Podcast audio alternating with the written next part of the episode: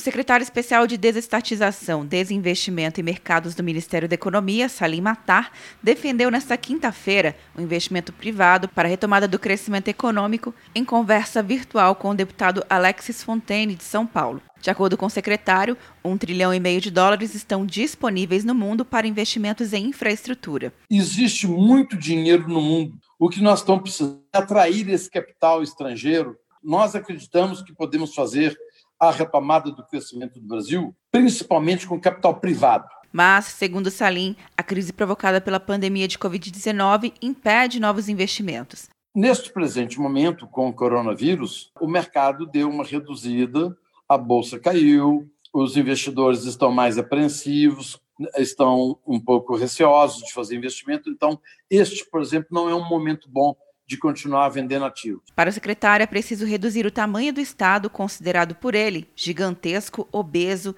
lento, burocrático e oneroso para o pagador de impostos. Salim avalia que a legislação atual torna lento o processo de venda de empresas públicas. Existe um arcabouço legal, jurídico, para proteger o bem do cidadão.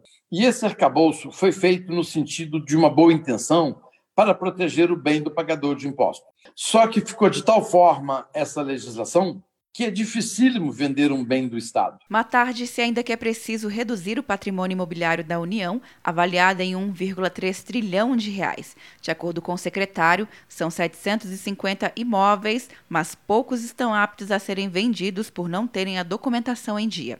Quer um ano sem mensalidade para passar direto em pedágios e estacionamentos? Peça a Veloy agora e dê tchau para as filas. Você ativa a tag, adiciona veículos, controla tudo pelo aplicativo e não paga mensalidade por um ano. É por tempo limitado. Não perca. Veloy. Piscou, passou. De Brasília, Luciana Castro.